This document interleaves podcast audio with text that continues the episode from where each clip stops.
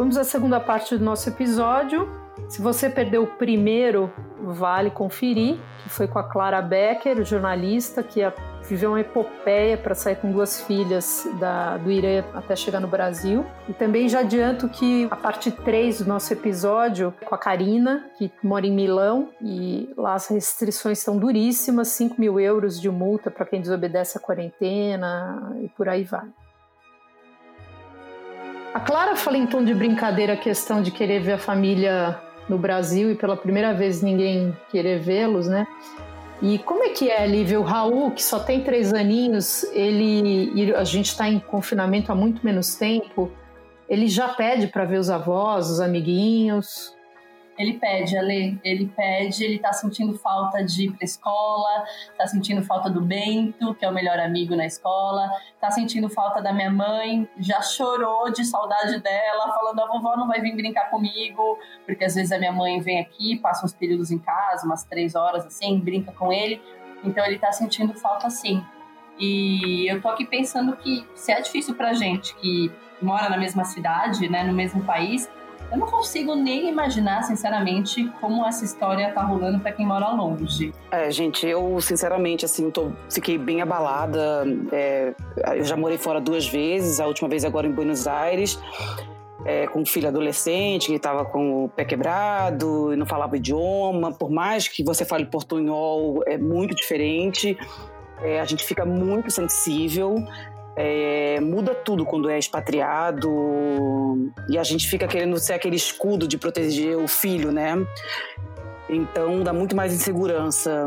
A, a, a escritora Flávia Jimenez, que é mãe do Lorenzo de 14 anos, que é mais ou menos a idade do meu filho, vai contar pra gente como foi a experiência dela, desde virar piada pro mundo com memes que começaram lá atrás, né? Até ter momentos de pânico e racionamento de comida dentro de casa. Foi um papo muito bacana. A gente teve um momento aí de tristeza e, e não tristeza, mas a mensagem é muito importante. Sem dizer que ela mora em, em Xangai, né? Ela está no epicentro de tudo, onde tudo começou. Vamos ouvir. Nós fomos surpreendidos com a notícia de, do fechamento de Wuhan, porque até então é, não havia muita informação circulando. Eu acho que também tem a questão de nós sermos expatriados num país que fala chinês, nós não falamos chinês com fluência, então fica mais difícil também ter acesso às informações. O que aconteceu foi que a minha amiga, o filho de 10 anos, é, tem aula de piano particular com uma chinesa, professora chinesa, e o filho espirrou na aula. Na semana do feriado chinês, antes de começar no dia 20 de janeiro, e a professora tomou um susto, levantou, buscou álcool, deu uma bronca nele, falou que ele não pode sair espirrando assim. E aquilo foi tudo muito assustador. E ela me contou isso e eu fiquei meio cabreira. Daí uh, eu comecei a ter o meu nariz é, escorrendo e passei mal, acho que dois dias depois, e eu dou aulas é, para um grupo privado. E eu avisei o grupo, falei, olha, parece que está correndo um, alguma coisa aí, algum vírus, é, eu não me senti bem. É, então eu entendo se, se a gente desmarcar, talvez seja melhor, porque você, sem informação, começa a achar que você também já é portadora de um vírus, né? E chegando na clínica, é, todo mundo já de máscara, com aqueles uh, termômetros que parecem revólver, né? Que eles não tocam em você. E já foi uma cena surreal, porque a minha médica também de máscara o tempo todo, e ela falou: olha, de fato tem um vírus é, acontecendo, mas só para quem tem de fato contato com quem vem de Wuhan ou quem veio de Hubei. E se você não teve contato com pessoas dessas regiões, você não precisa ficar preocupada. É, Wuhan foi fechada dia 23 de janeiro. No dia seguinte, no dia 24, começava o feriado chinês, feriado de é, no Novo Chinês. E eu ainda recebi pessoas em casa para almoçar. Essa minha amiga do filho que espirrou. Passamos o dia jogando com as crianças, brincando. Foi legal. É, quando ela foi pegar o táxi à noite, o, o Didi, que é o Uber chinês, é, ele já pediu para eles estarem todos de máscara, senão ele não ia levar. E no domingo nós recebemos a notícia de que as escolas tinham fechado que elas não voltariam depois do feriado chinês. E aí eu falei, eu acho que é hora de a gente fazer um bom mercado, porque talvez a gente tenha que ficar mais tempo em casa. E se as pessoas tiverem essa ideia é, como a gente, talvez tenha desabastecimento. Então, nós corremos e fizemos um mercado grande. Ô, Flávio, e qual, e qual foi a velocidade? Eu imagino que, não sei se a cada dia, a cada hora, as novas, as novas regras, as novas imposições, elas, elas se davam em qual velocidade? Elas se deram em qual velocidade? Foi tudo muito rápido. Foi tudo muito rápido. Foi, não deu tempo de agir. É, nesse, durante esse final de semana, dos dias 25 e 26 de janeiro, alguns franceses da escola do meu filho já começaram a ir embora. E, e mas é difícil para o Brasil, é muito mais longe. A gente precisa de dois voos, é, os voos são caros, são longos. Então, eu comecei a prestar atenção em todos os passos que eu precisaria ter até chegar ao aeroporto. Quer dizer, pegar um carro, é, que outras pessoas já estiveram ali, chegar no aeroporto, usar o banheiro do aeroporto, ou o café do aeroporto, depois o avião, um voo muito longo até provavelmente o Golfo, depois outro voo longo até São Paulo. Então eram muitas as áreas de, de contato. Vocês tinham considerado voltar então para o Brasil? Nós consideramos voltar para o Brasil, nós consideramos ir para Tailândia ou para outra cidade do leste asiático e alugar uma casa, um Airbnb ou ficar num hotel até que tudo isso passasse, porque a gente imaginava que fosse passar em duas ou três semanas no máximo. Primeiros dez dias nós não saímos de casa. Ponto. E, como é que foi esse? Como foram esses dez dias? A família queria se matar? Teve? Como, como é que foi? Foram dias muito longos, porque primeiro a tensão e a sensação de que eu estava perdendo o timing de ir embora. É, os voos começaram a rarear, as companhias aéreas pararam de, de voar, as fronteiras começaram a ser levantadas e eu pensei, cara, eu acho que eu vou ser a Maria Antonieta e, fica, e ser a última a ficar embora. e aí você começa a prestar atenção em absolutamente todos os detalhes da casa e todas as áreas de possível contágio, né? Então a maçaneta da porta, você pensa em todas as vezes que alguém colocou a mão, é, a compra online que chegava, eu tinha toda uma operação para abrir essa compra, para abrir a porta de casa, eu tive uma, passei a uma operação de colocar luva, de colocar máscara, aí levava as compras para a cozinha, eu limpava a cozinha, é, colocava toda a compra em cima da pia, ou dentro da pia, lavava todas as garrafas, é, as latas, as laranjas, as maçãs, eu lavava absolutamente tudo. Então foi um momento assim, nós tivemos momentos de muito pânico e de racionamento de comida também, de alimentação em casa. Nós passamos a fazer duas refeições, um café da manhã mais reforçado e depois um almojanta, né? Porque a gente ficou com medo de uma hora a comida acabar e a gente não ter o que fazer mais. Porque vocês não podem esquecer que nós passamos por, esse, por esses momentos iniciais sem o mundo inteiro estar tá, é, focado sem a empatia também das pessoas. Nós recebemos muito, nesse momento de tensão, a gente recebia muitas piadas. Então foi muito duro se ver numa sensação de um isolamento social e com as pessoas tirando sarro da situação. Foi, foi muito tenso. A gente sofre, mas quando a gente vê os filhos nessa situação, a gente fica pior ainda, né? Como é que foi lidar com isso?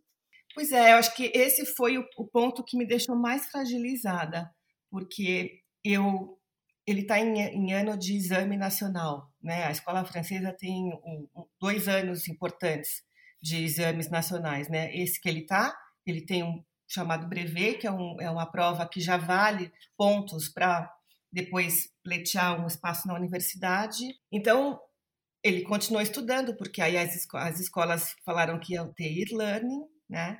E, e eu fiquei um pouco foi um momento de muita tensão e eu me senti numa, numa situação muito ambivalente, porque eu via os colegas indo embora, é, nem todos foram da classe dele, mas 40% ficou só em Xangai.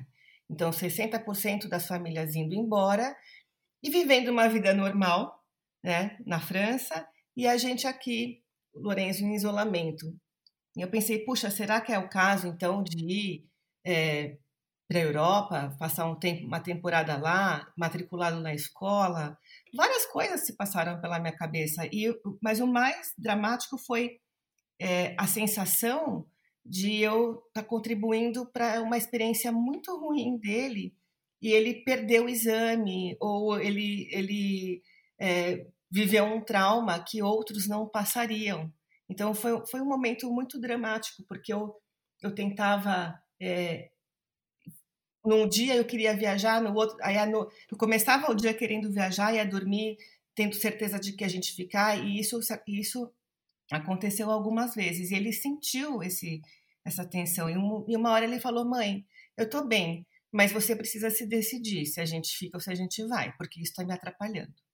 Desculpa, Flávia, é, eu, eu tô aqui morrendo porque meu filho sofreu muito quando a gente morou fora, enfim. Ele, ele chegou a chorar, ele chegou a ficar amuado, ou ele se manteve, puta, sou adolescente, tô lá na minha caverna, jogando videogame, estudando, tá tudo certo. Nossa, ele, ele teve uma maturidade que, que nos apoiou, porque, um, ele não se incomodou em ficar em casa, pelo contrário, ele se organizou no seu espaço, ele, ele adora carros e, e, carrinhos e Fórmula 1, então ele ficou super ocupado fazendo pistas, então ele é, pegou todos os papéis que ele tinha, montou os papéis com durex e começou a desenhar, porque ele tem essa coisa de desenhar pistas desde sempre. E, e, ele começou a se preocupar também com o preconceito dos orientais, porque a gente começou a receber notícias do, do, preconceito dos orientais, especialmente na França, né?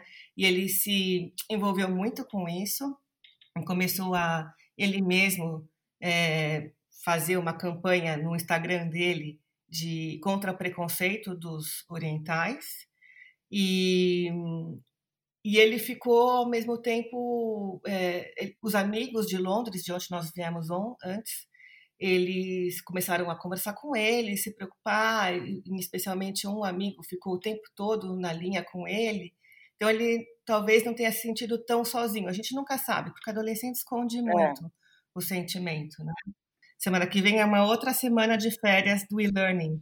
Então a gente vai usar para circular pela cidade, é, dar mandada e ver os parques e a torre de TV, fazer essas coisas que a gente ainda não tinha é, feito, turistar na cidade, né?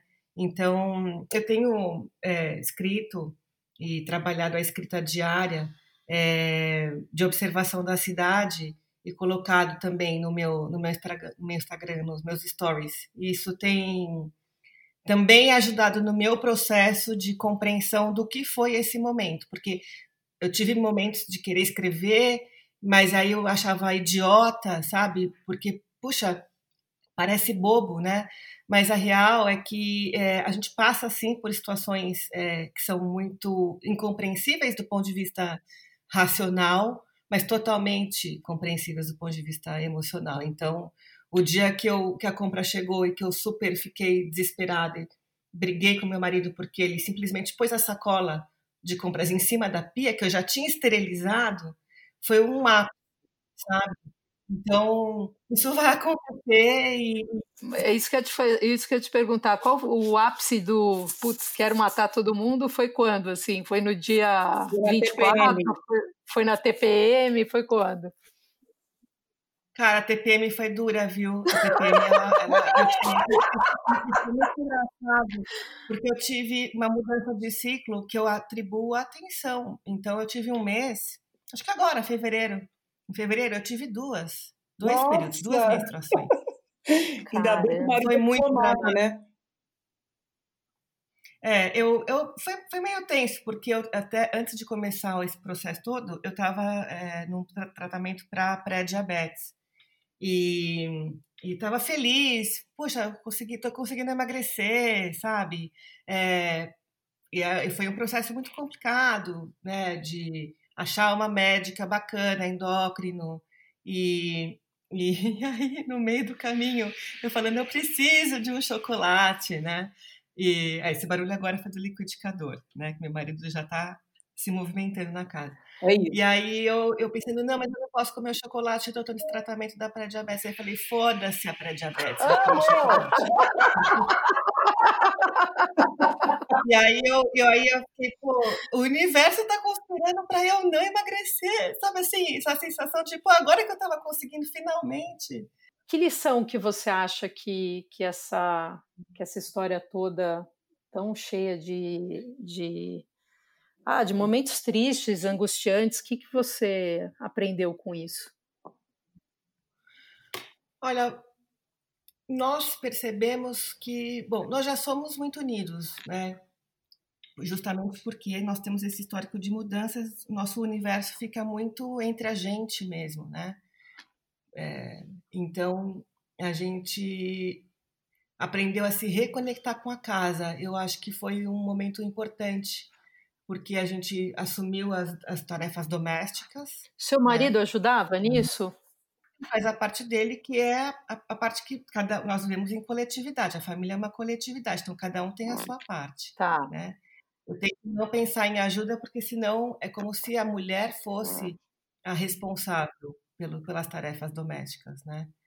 Então, aqui cada um tem a sua parte. Então, cada um teve a sua função ah, perfeito. E... Então, é que nesse caso ele já tinha função dentro da casa, isso já existia antes, não foi uma coisa que, que foi adaptada ou chegou com, com o coronavírus?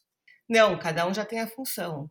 É claro que nós ficamos sobrecarregados, porque nós tivemos que limpar a casa todos os dias, é, cozinhar todos os dias, então lavar roupa.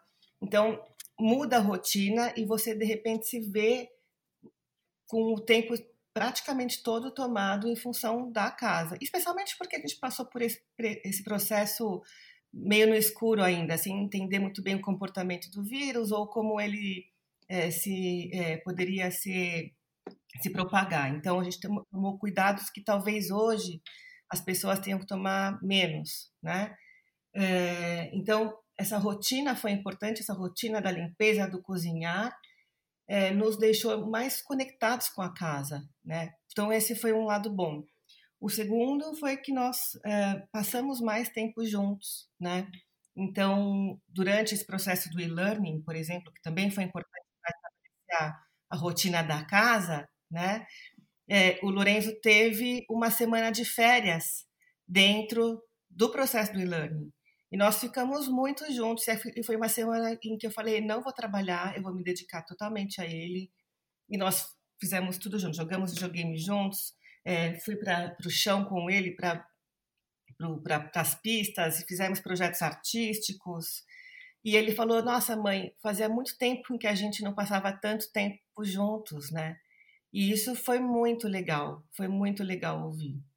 Mas tem o, o, o downside, que é justamente é, esse sentimento de que ele ficou é, muito sozinho, muito mais sozinho do que eu. Tenho meu marido, tenho os meus amigos, né? E a gente todo mundo na mesma situação. Mas eu achei que ele sentiu é, mais o isolamento. Ele ficou mais isolado do que a gente, né? De uma de uma certa forma. Essa foi pelo menos a minha sensação. É, mas olha, vai passar. Aqui a gente já está conseguindo sair na rua e, e, com mais tranquilidade. A rua já tem movimento. É, eu voltei para o estúdio de cerâmica com ele. Ele está fazendo junto comigo, está adorando. E, e, a, e, a, sensação de que a vida pode continuar. É, talvez ainda diferente, porque a gente ainda percebe as pessoas que são que estão vestidas com aquele macacão apocalíptico, né? Uhum. É, e elas os edifícios recebendo estrangeiros ou buscando os estrangeiros para quarentena nos chamados locais designados, né? Que são esses hotéis. É, mas a gente já está conseguindo levar uma vida dentro desse novo normal.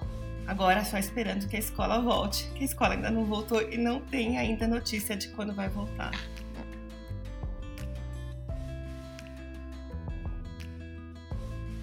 Espero que vocês tenham gostado e vamos agora para a terceira parte, que é com uma mãe, a Karina Moreira, que está no epicentro do negócio em Milão, mãe do Tomaso, de quase dois aninhos, e as coisas estão bastante difíceis por lá. O depoimento dela realmente é incrível.